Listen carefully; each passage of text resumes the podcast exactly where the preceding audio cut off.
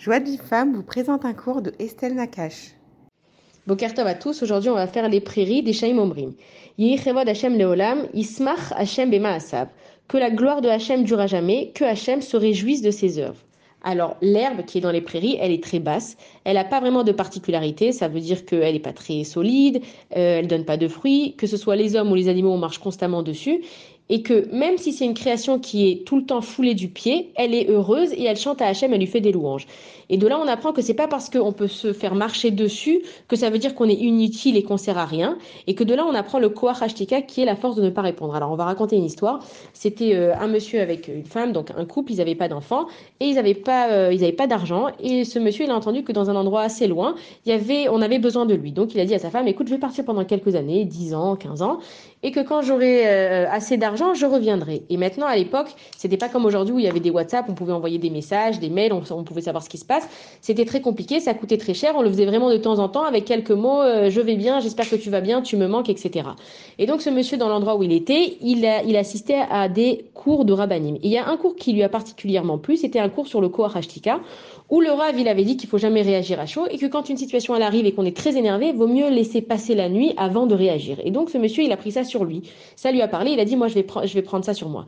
Et au bout de 15 ans, il décide de revenir, il n'a pas pu prévenir sa femme et il se dit tant mieux, ça va être la surprise.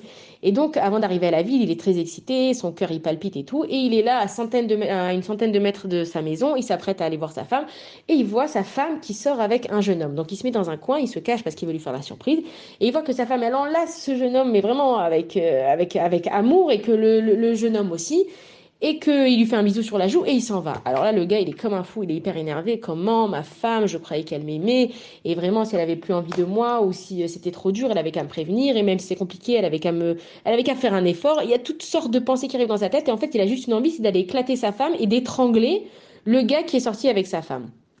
Et donc, il, il s'apprête pour aller le faire. Et il se rappelle du cours du Rave qui lui a dit de passer une nuit pour calmer sa colère. Il s'est dit, bon, puisque j'ai pris ça sur moi, je vais pas m'arrêter maintenant, je vais le faire. Donc, il se trouve un endroit, il va dormir tranquillement. Le lendemain matin, il se réveille. Évidemment, il est beaucoup plus calme et il se dit, bon, c'est ma femme, elle me manque, je l'aime. Je vais aller voir, elle a peut-être une explication à me donner.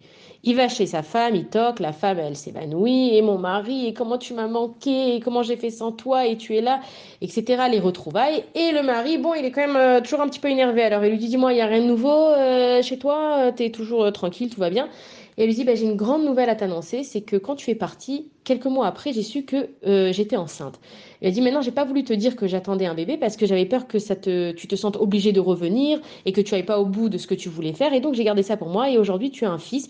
Il a 15 ans. Il étudie à la Yeshiva d'à côté. Il était là euh, hier soir et il reviendra sûrement dans la semaine et tu pourras le voir. Et là, le gars, il est comme un fou parce qu'il se rend compte de ce qui s'est passé. Il se rend compte qu'il allait faire une catastrophe. Il allait massacrer sa femme. Il allait étrangler son propre fils.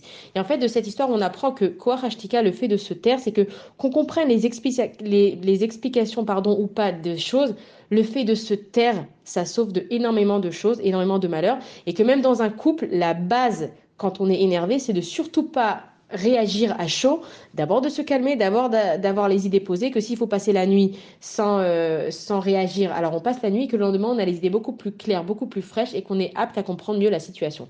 Voilà, bonne journée à tous. Pour recevoir les cours Joie de vie femme, envoyez un message WhatsApp au 00 972 58 704 06 88.